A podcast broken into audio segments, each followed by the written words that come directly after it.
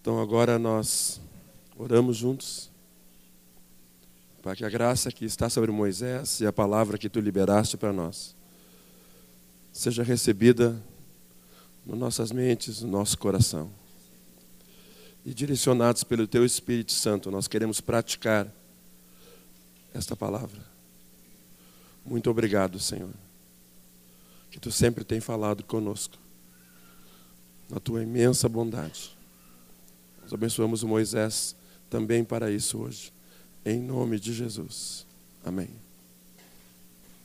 Há uma lenda a respeito de, de João, o apóstolo, isso não está na Bíblia, é uma história que deve ter algum fundo de verdade, não sei. E alguns aqui já conhecem. Diz que quando ele ia falar, o tema dele era sempre o amor.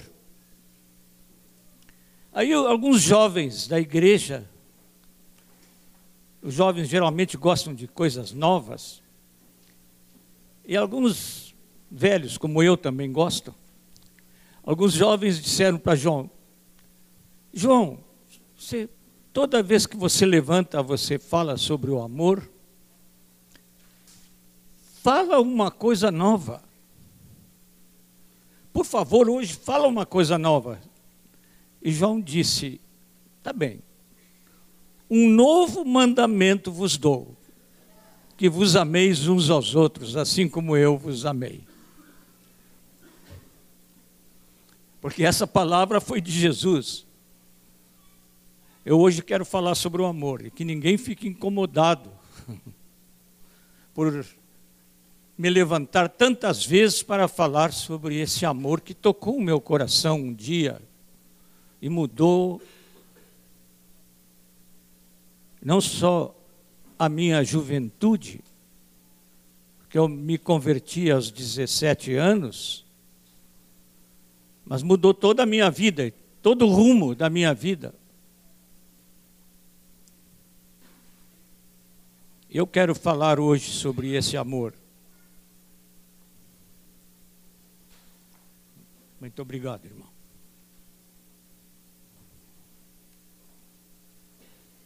Estava preparando um estudo para um grupo que está se reunindo de 15 em 15 dias para estudar a carta aos Efésios. E fui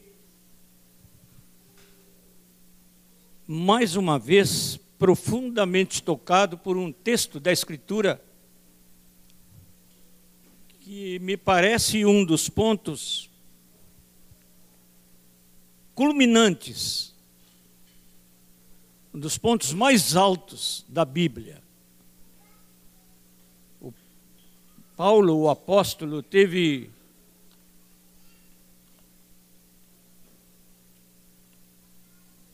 uma percepção tão rica de Deus. E nesta carta aos Efésios há duas orações dele. E a segunda se encontra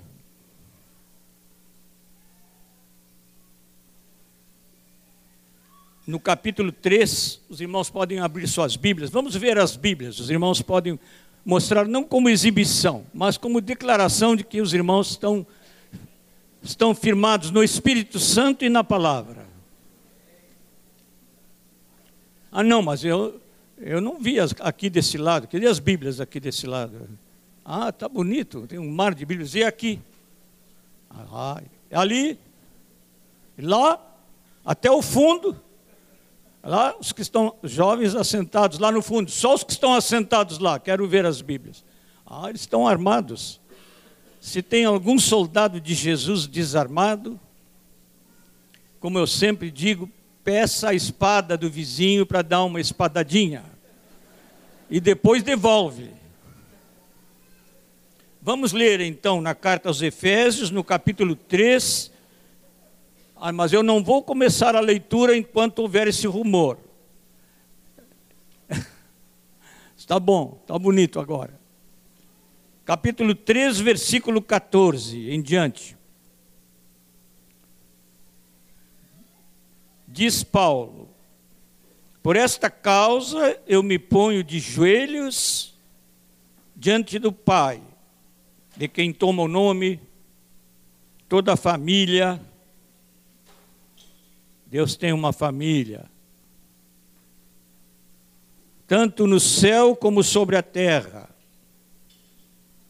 para que, segundo a riqueza da sua glória, vos conceda que sejais fortalecidos com poder mediante o seu espírito no homem interior, e assim habite Cristo no vosso coração pela fé, estando vós arraigados e alicerçados em amor, a fim de poder descompreender com todos os santos qual é a largura e o comprimento e a altura e a profundidade e conhecer o amor de Cristo, que excede todo o entendimento, para que sejais tomados de toda a plenitude de Deus. Ora, aquele que é poderoso para fazer infinitamente mais do que tudo quanto pedimos e pensamos,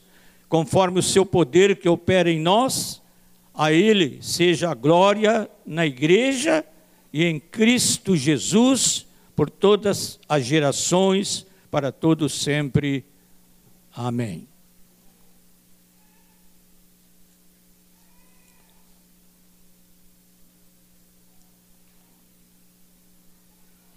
Eu sempre pensei que Paulo tinha aí no versículo 18 tinha falado de largura, comprimento, altura e profundidade do amor de Deus para falar de quão grande é o amor de Deus. Para expressar dessa maneira o entendimento dele que é um amor tão grande, tão grande, que ele diz que ele quer que a gente conheça esse amor, diz no versículo 19, mas que excede todo o entendimento. Alguém me perguntou como é que a gente vai conhecer o amor que excede o entendimento? Pois é, você vai experimentando o amor, aqui já foi dito hoje, que sempre há mais do amor. João Nelson estava falando sobre isso lá na sala onde estávamos orando. Sempre há mais, muito mais, para conhecer do amor de Deus do que aquele que já nos foi revelado e que nós experimentamos quando ele nos achou, como cantou a Carmelinha hoje aqui, que fomos achados, não estamos mais perdidos. Aquele cântico que cantamos, que fala que sem ti estou perdido, você diz, eu fico perdido se estou sem Deus. Mas nós não estamos falando que nós estamos perdidos. Nós fomos achados pelo Senhor porque Ele nos amou antes da fundação do mundo. Nós já vamos voltar a isso. Mas quando eu estava meditando para preparar o estudo que havia de trazer para os irmãos daquele grupo, eu pensei assim: estou Estou enganado, o Senhor me mostrou que eu, estou, que eu estava enganado. Paulo não está falando só dessas dimensões para falar da grandeza do amor. Ele queria dizer alguma coisa a mais.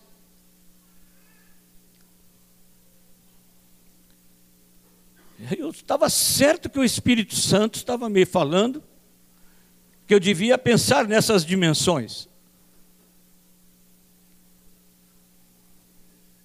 Falei com uma congregação que se reúne no domingo de manhã.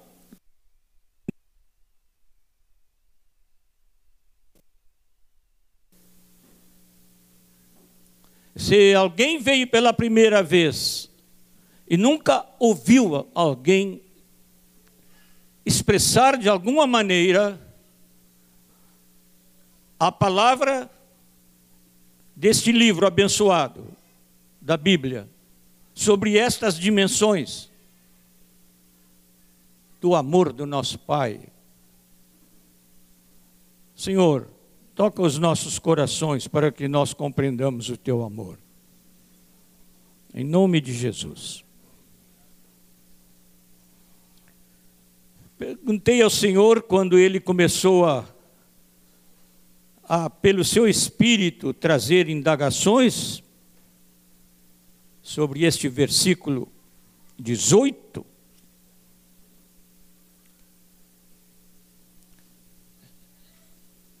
Eu lhe perguntei: que negócio é esse de largura? Que largura que tem o teu amor? Como é que é isso? E ele me levou para o livro de Apocalipse. Os irmãos podem abrir no livro de Apocalipse, no capítulo 5.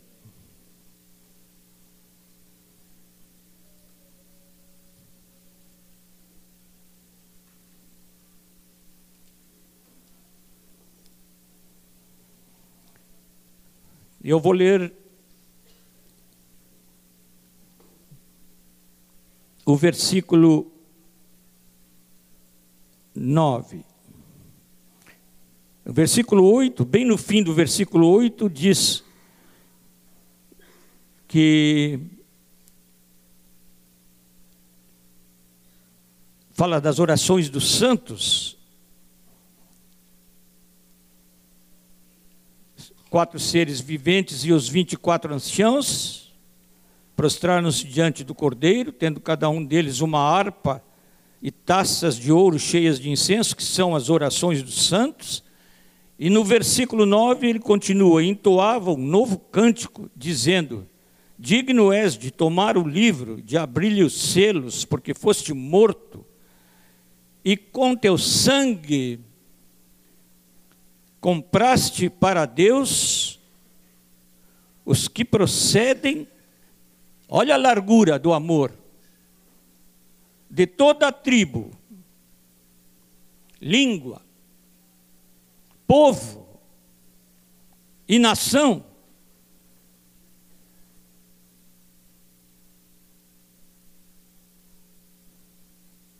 Capítulo 7.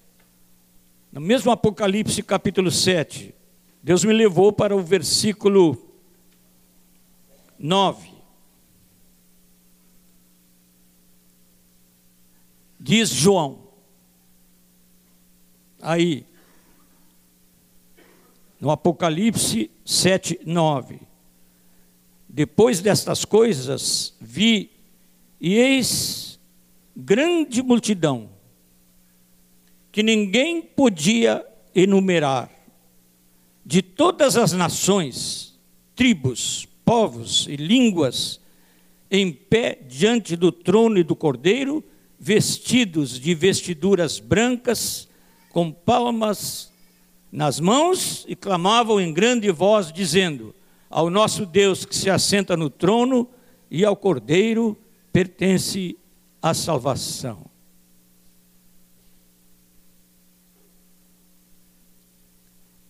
Compreendi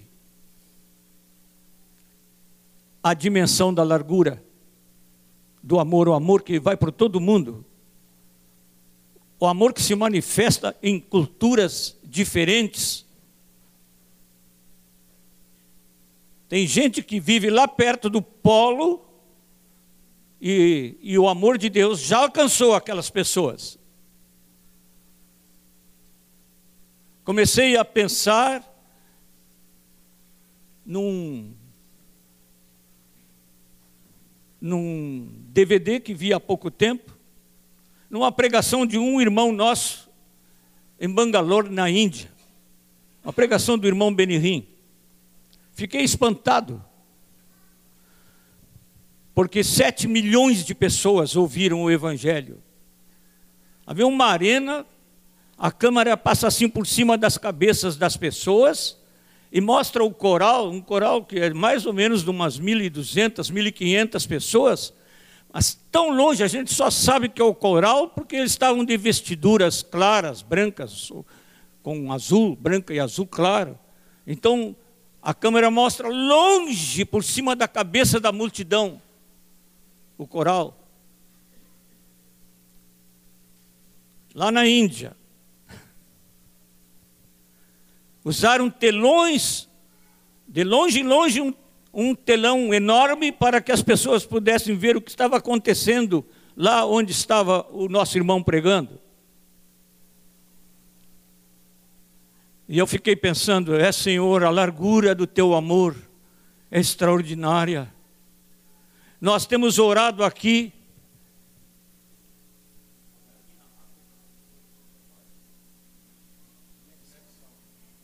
na Guiné-Bissau, estava pensando, ali a Guiné-Bissau, naquele lugar onde alguns irmãos nossos estão realizando uma obra maravilhosa, é um dos lugares em que o Evangelho chegou de modo extraordinário. Em Uganda havia 70% de aidéticos, e eu ouvi isso de um homem que é pastor de uma igreja de 8 mil membros em Uganda um homem lindo.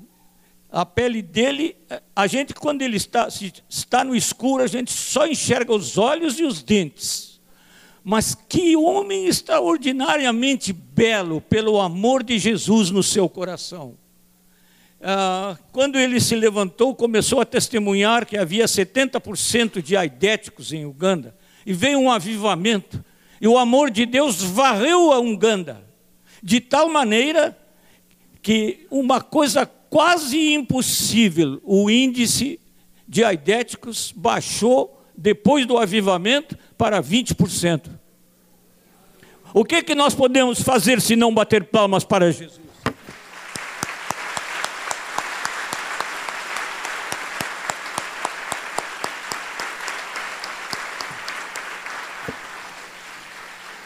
É uma largura extraordinária.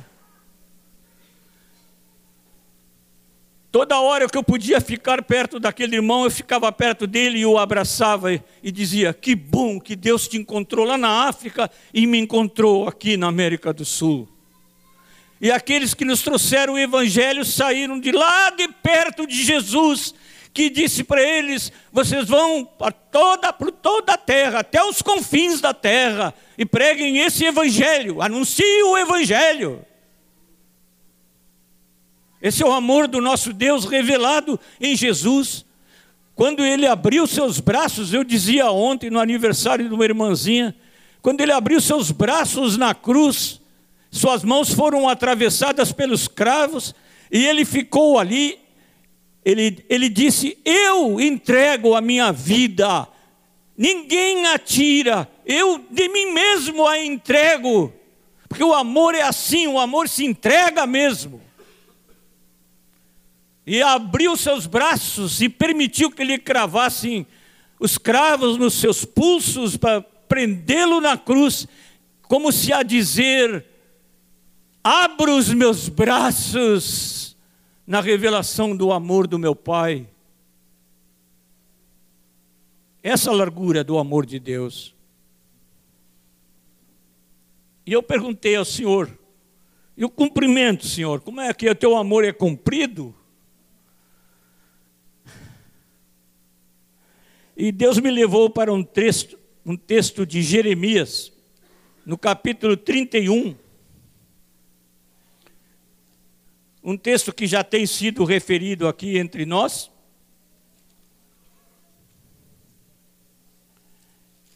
Jeremias capítulo 31, versículo 3. Que bom que os irmãos estão abrindo as suas Bíblias e procurando.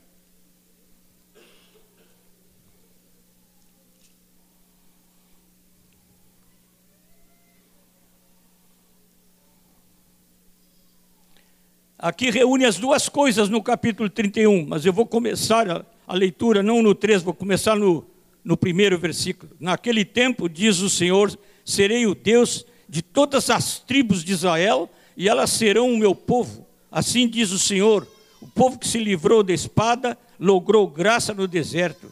eu irei e darei descanso a Israel. De longe se me deixou ver o Senhor, diz o profeta, dizendo: Com amor eterno eu te amei. Por isso, com benignidade te atraí. O cumprimento do amor de Deus é a eternidade. Gosto de ler sempre na palavra que os nossos livros, os nossos nomes foram escritos no coração de Deus, como se fosse um livro antes da fundação do mundo, dizia eu há pouco. Gosto de pensar que o amor de Deus é assim por você, meu irmão. Aleluia. Por ti, Taylor. Por ti, Miriam. O Senhor tá, está cumprindo o que estava no seu coração com relação a cada um de nós, e o fará com qualquer pessoa, por mais chafurdada, afundada que esteja no pecado, se ela o receber. Uma coisa maravilhosa no amor é que o amor não é apenas um sentimento. Tenho falado sobre isso agora muito constantemente. O amor também tem sentimento no meio. Mas sentimento, irmãos, é uma coisa que vem e vai. Alegria. Ouvia um moço hoje chorando de alegria na televisão, porque ele nadou 50 metros melhor do que todos os outros nadadores que se apresentaram nas Olimpíadas.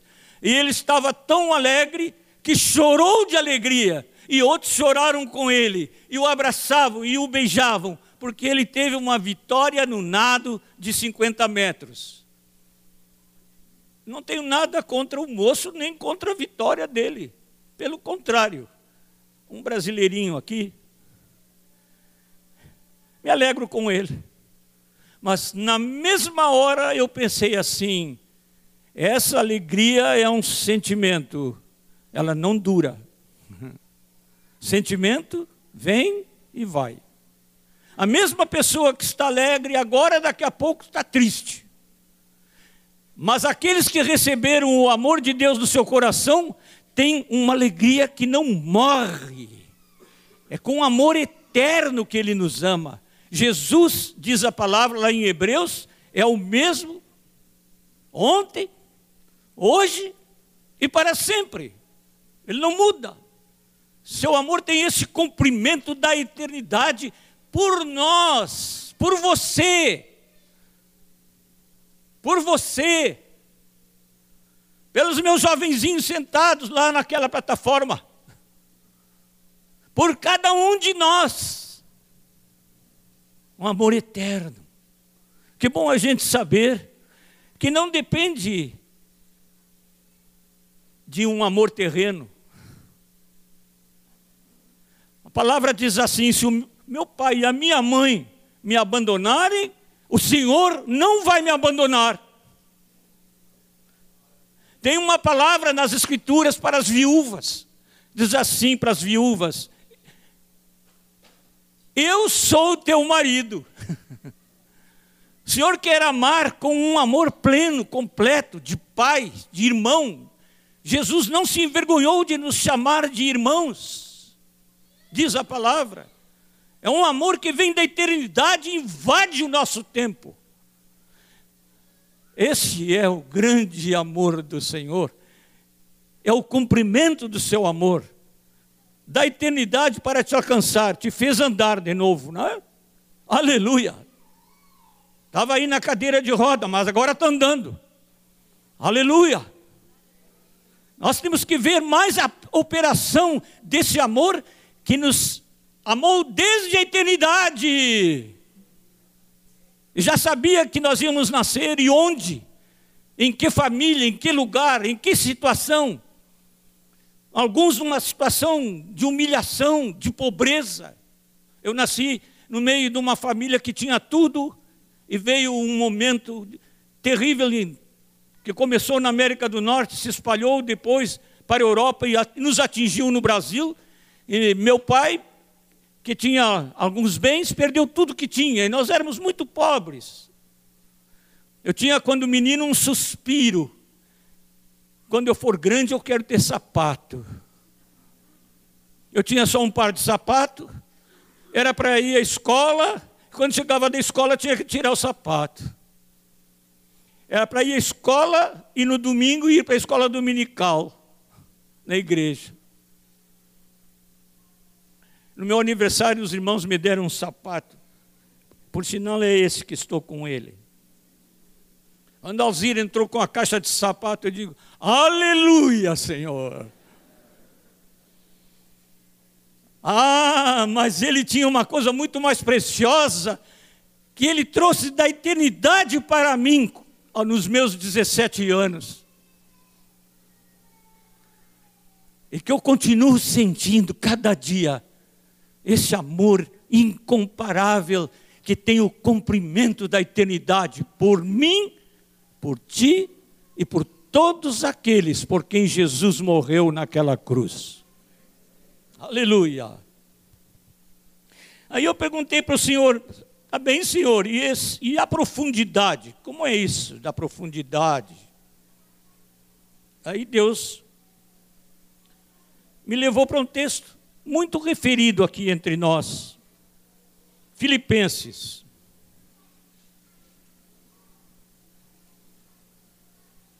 Vem logo depois de Efésios. Capítulo 2. Filipenses, capítulo 2. Versículo 5.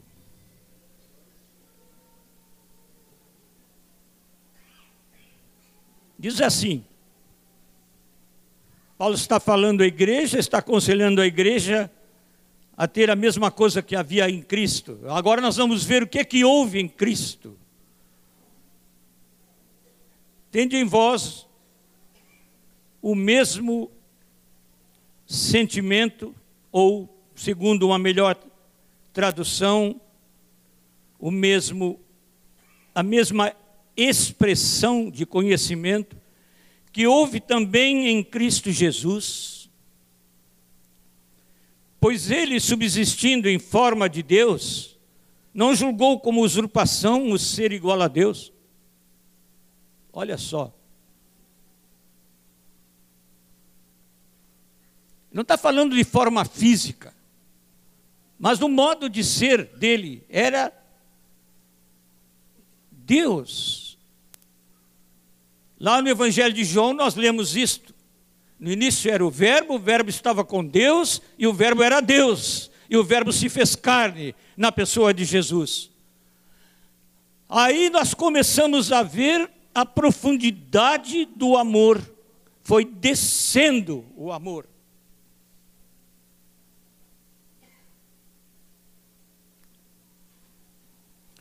Diz que ele se esvaziou. Uma vez eu já falei aqui para os irmãos sobre esse esvaziar. Eu disse que a figura boa sobre isso é um, uma criança brincando com um balão. Eu, quando menino, tive uma experiência assim parecida, brincando com um balão. Um outro menino chegou com um alfinete, só deu uma tocadinha de nada com a ponta. Fez assim desapareceu o balão. Ficou só aquela crostrazinha de, de borracha na minha mão. Pois é esse verbo que está aqui no original grego. Ele se esvaziou. O verbo se esvaziou por amor. Desceu. Do que se esvaziou? Se esvaziou de tudo. Não julgou que ser igual a Deus fosse uma coisa de que não pudesse abrir mão. Eu tenho falado isso para alguns, até ficam assim meio surpresos, quando eu digo assim: Jesus era Deus, mas Deus vazio. Vazio do quê? De tudo, que era próprio da divindade. Não era mais onisciente. Jesus não sabia tudo. Moisés está pregando uma heresia? Não, estou pregando a palavra dele. Ele disse: daquele dia e daquela hora, está falando dos fins, dos fins do tempo, ninguém sabe, nem os anjos e nem o filho, somente o Pai. É ele quem fala isso. Ele não era onipotente. Ele disse assim: Eu faço aquilo que eu vejo o meu pai fazer, e vós fareis coisas como estas e até maiores. Fazia tudo o que fazia pelo Espírito Santo. Ele era o onipotente que se esvaziou da sua onipotência por amor de ti, de mim, de todos nós e de toda a humanidade, de todos os povos, tri, tribos, línguas, nações esvaziou-se, não era mais onipresente. Quando estava na Galileia, não estava na Judéia, e quando estava na Judéia, não estava na Samaria. E nunca saiu dali da Palestina. Estava limitado fisicamente. Quando estava à beira-mar, não estava na montanha. Quando estava na montanha, não estava nas ruas de Jerusalém. Não era mais onipresente. Se limitou. Os irmãos comecem a imaginar isso por amor de mim, os irmãos digam para si mesmo isso, por amor de mim, ele se esvaziou. E desceu. E foi descendo. Eu estava falando sobre sobre isso para um grupo de pastores, lá na minha casa. E comecei a falar sobre o lugar onde Jesus nasceu em que família ele nasceu. Nasceu numa família de um carpinteiro e de uma mocinha judia, israelita. E o meio de transporte, quando eles saíram de Nazaré e foram para Belém, antes dele nascer, ele foi no ventre de Maria e o meio de transporte dele era um animalzinho. Um burrico serviu de transporte. Não havia lugar para ele em lugar nenhum, em estalagem nenhuma. Havia muita gente se deslocando por causa da ordem do imperador de cada um voltar à sua cidade para se alistar no Império Romano. E não havia lugar para ele. O nosso amado Senhor não encontrava lugar aqui na terra para ele. Seu pai e sua mãe foram se instalar numa estrebaria e ele deitou a sua cabecinha de rei Pense nos seus filhinhos, os que têm filhos, os que têm netos, e os jovens que têm a esperança de casar e ter uma criancinha nos braços, não há nada de errado nisso. Que o seu filhinho tivesse que se deitar pela primeira vez no lugar onde os animais comiam, na manjedoura,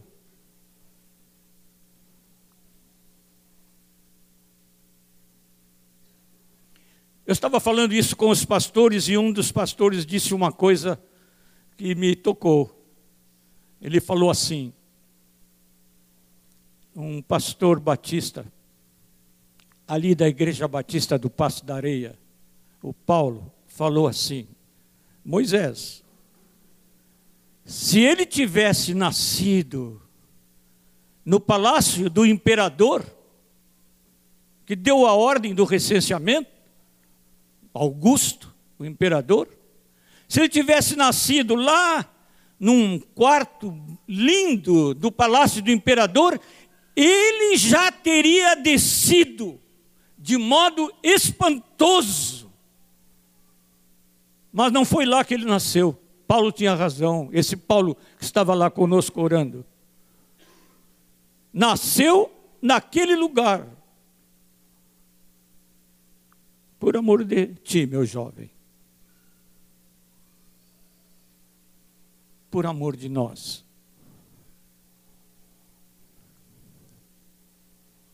Profundo. Foi descendo e tornando-se em semelhança de homens, e reconhecido em figura humana, a si mesmo se humilhou, tornando-se obediente até a morte e morte de cruz. Sabe, às vezes eu fico impressionado com os quadros de Jesus crucificado que andam por aí. Os irmãos, talvez por respeito à sensibilidade das pessoas, os artistas pintam Jesus crucificado com uma veste aqui embaixo, assim, nessa região, para cobrir o que era chamado de as vergonhas. Mas é o contrário. A cruz era vergonhosa porque a pessoa ficava nua, exposta na cruz. E Deus que fez morrer um animal para da sua pele fazer veste para Adão e Eva por causa do pecado, quando Jesus tomou o meu pecado, o nosso pecado, na vergonha da cruz, não havia veste de animal para cobri-lo, veste nenhuma, estava exposto em toda a miséria do homem, por nós, por amor de nós. Foi descendo Jesus. Mas quando eu pensei que aí o Filipenses terminava com a descida, Deus me levou para um texto em 1 Pedro, capítulo 3,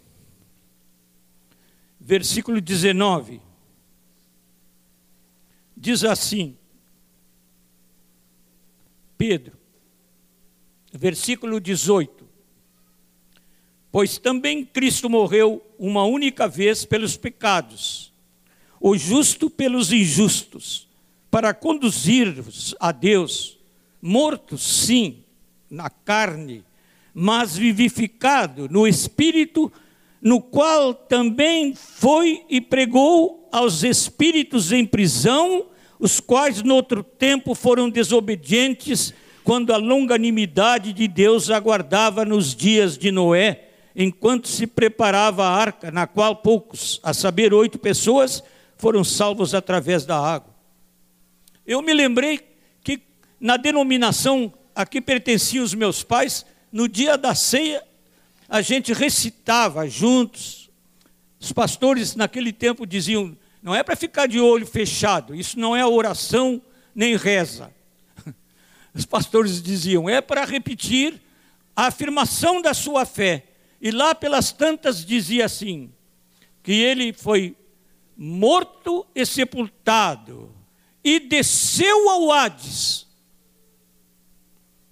Tem um texto aí na própria carta aos Efésios que diz claramente: desceu às regiões inferiores. Ora, que quer dizer subiu, senão que também havia descido até as regiões inferiores da terra, pensavam os, os contemporâneos de Paulo que o Hades ficava na própria debaixo da terra, não se tinha nem ideia de que a terra era redonda, embora a Bíblia fala da redondeza da terra. Eu fiquei pensando assim quando Deus me deu esse texto. Jesus baixou tudo que podia baixar, foi até o Hades. E foi lá por amor para pregar. Não me perguntem se algum se converteu lá, porque eu, isso eu não sei. Quando nós nos unirmos com ele lá nas bodas celestiais, aí nós vamos saber tudo. Amém? Agora eu não posso explicar isso.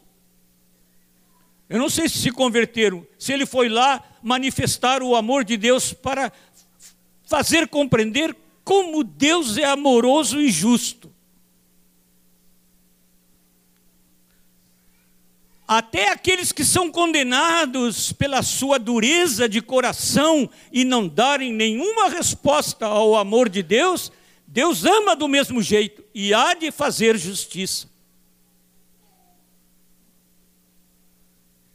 Alguém disse que na Bíblia está escrito, e está mesmo, que o inferno foi preparado para o diabo e os seus anjos, não foi preparado para homens.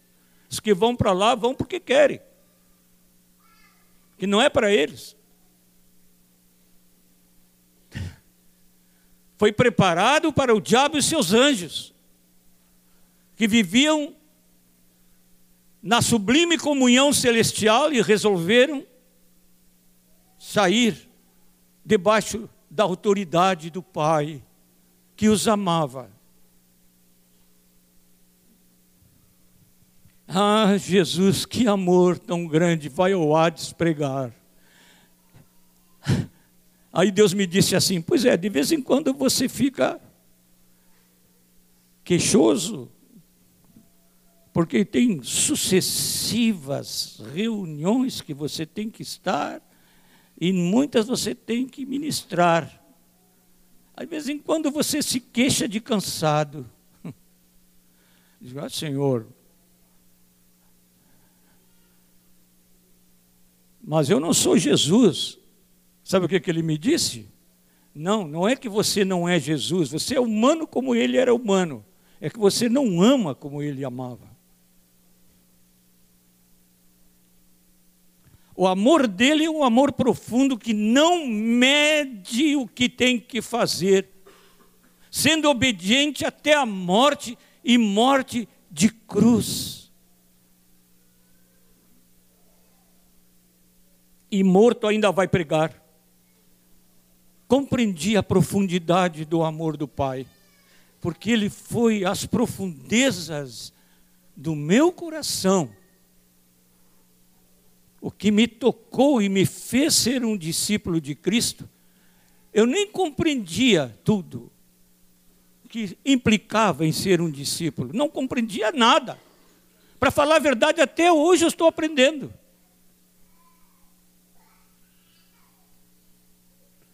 Mas uma coisa aconteceu, eu fui constrangido por esse amor. Amor que foi às profundezas do meu coração e me tocou. Eu quis dizer sim para quem me amou desta maneira. E aí eu perguntei para o Senhor, e esse negócio de altura do amor, que é isto? Aí Deus me levou aí para a própria carta aos Efésios. Os irmãos estavam aí na carta aos Efésios mesmo, no capítulo 1, versículo 3. E vamos ver a dimensão da altura do amor. Bendito o Deus e Pai de nosso Senhor Jesus Cristo, que nos tem abençoado com toda sorte de bênção espiritual. Onde, irmãos? Nas regiões celestiais em Cristo. Nas regiões celestiais. A altura. É muito interessante. Abram no capítulo 2, versículo 4, vou ler do 4 em diante. Mas Deus, sendo rico em misericórdia, a mesma coisa que dizer sendo rico em amor, por causa do grande amor com que nos amou, e estando nós mortos em nossos delitos, nos deu vida juntamente com Cristo, pela graça sois salvos. E agora observem, irmãos, a altura e juntamente com ele nos ressuscitou e nos fez assentar nos lugares celestiais em Cristo Jesus. Essa é a altura do seu amor. Nos fez assentar nas regiões celestiais em Cristo Jesus. Mas não é só isso. Eu aconselho os irmãos, alguns que têm a chave bíblica, alguns têm chave bíblica até nas suas próprias Bíblias, mas as, os que não têm deveriam ter uma chave bíblica, porque ajuda muito a compreender a palavra. E pega a palavra celestial, os irmãos vão ficar surpresos de quanto Deus nos ama colocando nas regiões celestiais. É impressionante. Mas sabe por quê, amados? Por causa do amor de Jesus. Há poucos dias, o nosso querido irmão Otocar nos fez ler aqui no culto matutino, nos fez ler capítulo 14 de João, da, do Evangelho de João. E tem uma expressão de Jesus lá no capítulo 14, que ele está falando com os seus discípulos. Ele diz assim: porque para que onde, olha o, o nível do amor, para que onde eu estou, estejais vós também. Essa é a altura do amor. Regiões celestiais, ele está nas regiões celestiais. É interessante que ali, na, naquele texto que já foi lido, que diz que ele nos fez assentar nas regiões celestiais, fala de uma coisa muito importante. Eu fiquei bastante tempo em pé na hora do louvor, e agora estou bastante tempo em pé aqui. Os irmãos estão sentados. Sabe qual é a vantagem dos irmãos a esta altura? Que todo o peso do seu corpo está sobre a cadeira. Estão assentados, não tem que fazer esforço nenhum. Quando eu chegar em casa, eu sei o que vai acontecer. Eu já sei o que vai acontecer nos meus 81 anos. Sim, vai profetizando que não vai acontecer, não, é, irmão? Aleluia. Isso é por amor também. Mas que maravilha que nós, em Cristo, temos um lugar de repouso lá no alto. Por isso que a palavra diz: se esperamos em Cristo só nesta vida, somos as mais miseráveis das criaturas. As pessoas que esperam alguma coisa, tem muitos que estão numa comunidade cristã, porque eles esperam sempre receber, receber, receber e receber. E não é que Deus é tão amoroso que a si mesmo nos dá, apesar do nosso egoísmo? Mas Ele nos faz assentar nas regiões celestiais em Cristo lugar de repouso, de descanso. Não há mais peso, não há mais fardo, não há mais lágrima, não há mais dor. As coisas antigas já passaram, tudo se fez novo. E alguns de nós já experimentamos esta novidade da vida em Cristo agora, aqui porque já estamos assentados nas regiões celestiais em Cristo. Quando eu falo sobre este versículo, eu sempre lembro, e alguns aqui já ouviram pela segunda, terceira ou quarta vez, vão ouvir de novo. Eu sempre conto de um irmão nosso que tinha um bonito gabinete de trabalho e colocou uma faixa por cima do seu gabinete que dizia assim: Eu olho para baixo e alguém foi, chegou lá e disse: Mas você não é cristão? Sou. Mas como cristão você olha para baixo, você devia de olhar para cima. Ele disse: Não, eu já estou assentado nas regiões celestiais em Cristo Jesus, daí eu só olho para baixo. Aonde que você, para onde que você olha? É possível que você esteja preso nas circunstâncias da sua vida. É possível que toda hora você Ó oh, Senhor, misericórdia. Mas você precisa estar em Cristo para experimentar a delícia de poder afirmar em todas estas coisas aqui da terra, somos mais do que vencedores por meio daquele que nos amou. Aleluia! E ele nos colocou lá nas regiões celestes, espiritualmente falando, nós vivemos numa região de vitória sobre todas as coisas aqui da terra que são absolutamente passageiras. O que não é passageiro é o amor do nosso Pai. Gostaria de ir para esta chamada doxologia que está nos versículos 25. Não, desculpe, nos versículos 20 e 21. A palavra é esta, sim, ó. Quem que é poderoso para receber esse amor? Hum, ninguém. Quem merece esse amor? Ninguém. A palavra diz que ele nos amou sendo nós ainda pecadores, inimigos, adversários, ímpios. Está lá na carta aos Romanos, isso com toda clareza. Os irmãos que conhecem a carta aos Romanos sabem bem que ele descreve a posição nossa. Não merecemos nada. Se alguém espera merecer alguma coisa de Deus, vai desistindo já. Espero que não tenha ninguém aqui que pensa que merece. Ninguém merece. Ele é misericordioso para nos aceitar. Não gosto da maneira como os, alguns evangélicos tratam o assunto da relação com Cristo. Falam muito em aceitar a Cristo, como se Cristo precisasse ser aceitável. Ele não precisa ser aceitável. Nós é que somos aceitados por Ele. Nós. Ele que nos recebe, que nos aceita. Quando Pedro foi pregar na casa de Cornélio, ele tornou isso bem claro. Todo aquele que se volta para ele em piedade, esse é aceito. Todos nós fomos aceitos. Volto ao que cantou a querida Carmelinha hoje. Ela cantou que nós fomos achados.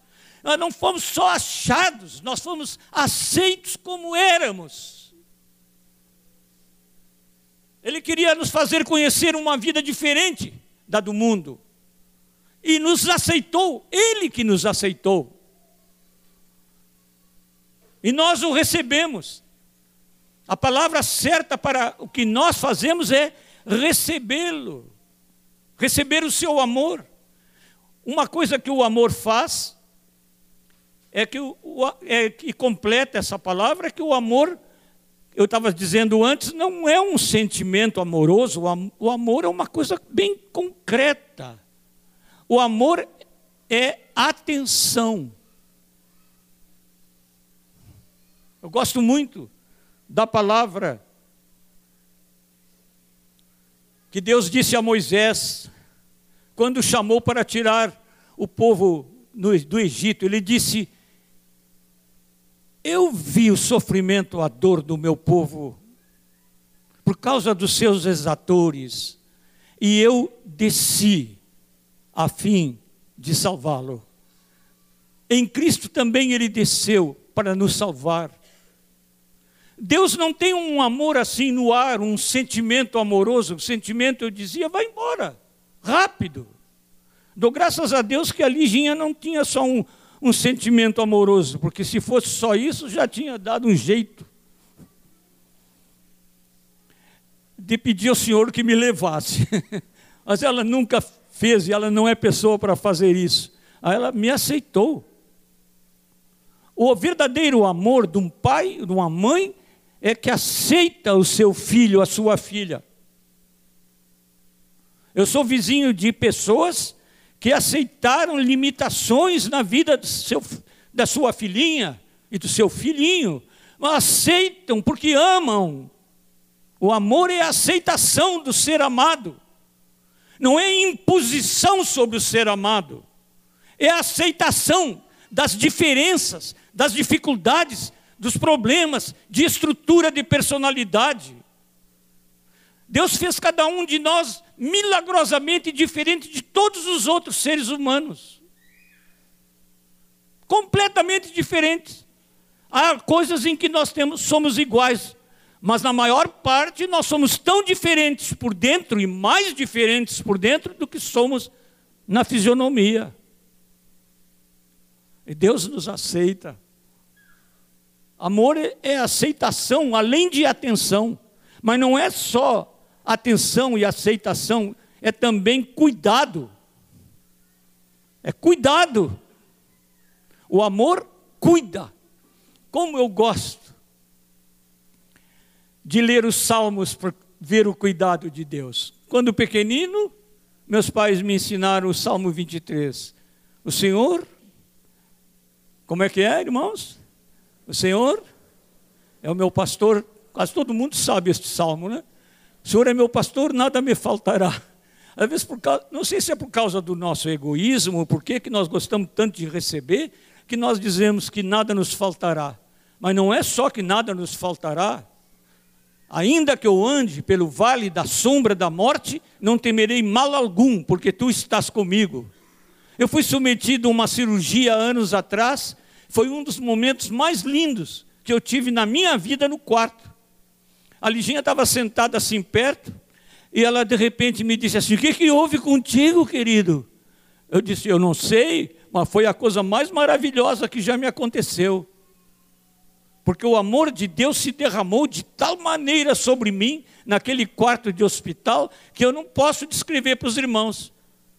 É impossível, eu só convido os irmãos para chegarem para perto dele e receberem desse amor. Eu dizia para um grupo que a gente não pode explicar o perfume de uma rosa. Só tem um jeito: é pegar a rosa e levar no nariz do freguês. Não tem outro jeito. Como é que você vai descrever um perfume? Eu queria poder fazer todos os irmãos verem o rostinho do Timóteo ontem, o filhinho do Carlos. Ia conosco no carro, eu ia, eu ia com eles, e, e eu podia ver o, o rostinho do Timóteo quando eu estava me despedindo da família. Que coisa linda. Timóteo é um menino de dois anos que chegou para o seu pai nos dias dessa semana e disse assim: Eu sou o profeta de fogo. Dois aninhos. E sabe por quê? Porque os pais tinham contado a história de Elias, o profeta que fez de fogo do céu para consumir o, o sacrifício. E ele diz para o pai: Eu sou o profeta de fogo. Como é que a gente pode explicar o sorriso do Timóteo? Impossível! Peguei ele no colo ontem. Mas que maravilha daquela criancinha. Não dá para explicar. Se vocês querem saber como é que é, peguem o Timóteo no colo. Se você quiser conhecer o amor do Senhor, receba o Senhor no seu coração. Responda ao amor dele com o seu amor. A única resposta cabível ao amor é amor, não tem outra resposta. Não é esse amor, eu dizia ontem lá no aniversário, esse amor que o mundo fala. O mundo já não fala mais de amor, fala de fazer amor. O mundo já nem fala de ser amoroso, nem sabe o que é ser amoroso. O mundo perdidão aí fora, não sabe nada do amor verdadeiro, que é o amor de Deus. É por isso que nós temos a responsabilidade de levar o Evangelho como Jesus mandou a todo aquele que nos encontra. Essa semana eu fiquei tão contente. Peguei um, um táxi com a Liginha ao entrar no táxi, eu não tenho automóvel, eu ando de táxi. Aí entrei no táxi com a Liginha e o, o motorista me disse: Oi, pastor. já me conhece? Aí eu já tenho falado com ele. Aí ele me disse assim: Olha, levei no meu carro três discípulos de Jesus que se congregam com vocês, que me falaram do amor de Deus. Ali já disse: está vendo como Deus insiste? Por que, que você não entrega logo? ah, meus irmãos, Paulo tinha razão ao dizer estas palavras finais aquele que é poderoso para fazer infinitamente mais do que tudo quanto pedimos ou pensamos, conforme o seu poder que opera em nós, esse poder de amor redentor. A Ele seja a glória na igreja e em Cristo Jesus, por todas as gerações e para todos sempre, porque a única coisa que a gente pode dizer sobre esse grande amor é que Ele é incomparavelmente maravilhoso.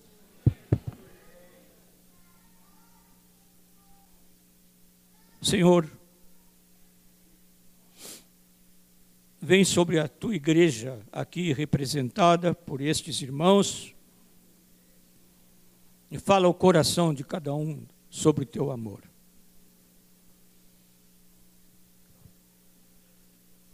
Qualquer pessoa entre nós pode ter 50 anos de vida cristã, ou dois dias, ou um dia, ou poucas horas, que quer responder ao amor de Jesus, pode vir aqui para nós orarmos juntos. Pode vir aqui. Quem quer responder ao amor de Jesus, pode vir aqui.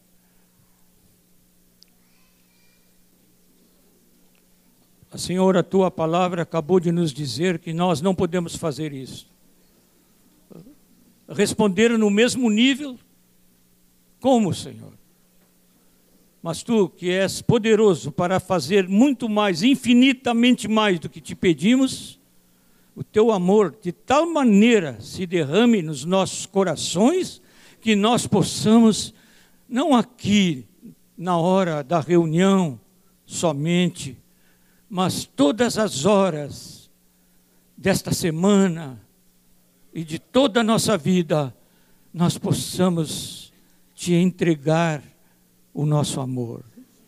Recebe nosso amor pequeno, pobre,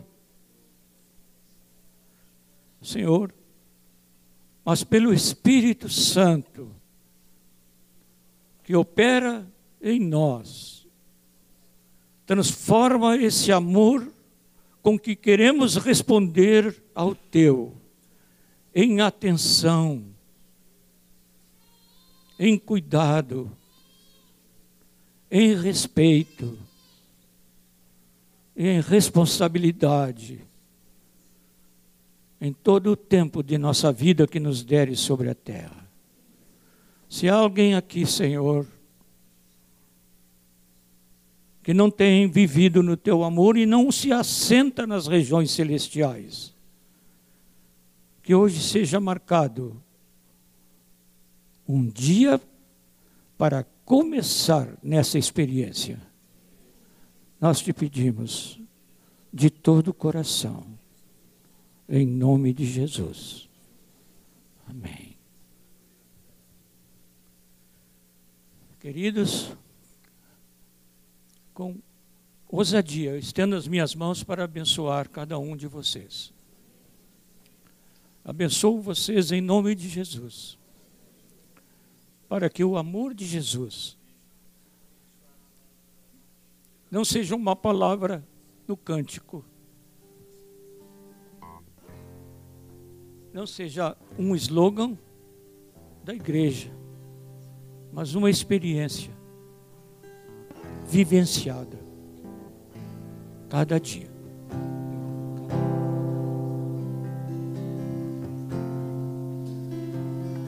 O teu amor se estende além dos céus, constantemente mostras que és fiel. Tua justiça é majestosa como os montes sabedoria mais profunda que o mar, mas vens comigo estar. O teu amor me enche, me enche o coração. Obrigado, Jesus. Encontro paz na sombra do teu perdão alegria na abundância da tua casa, dos teus rios de água viva beberei. Tu és meu rei. O teu amor se estende, se estende além dos céus, constantemente mostras que és fiel. Tua justiça é majestosa como os montes, sabedoria mais profunda que o mar. Mas vens comigo estar, o teu amor me enche o coração. Aleluia. Encontro paz na sombra do teu perdão. Tenho alegria na abundância da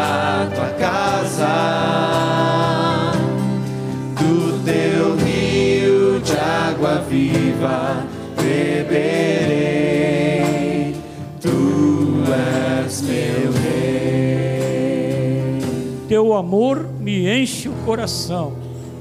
Aleluia. Amém, irmãos? Amém. Os irmãos, andem nesse amor.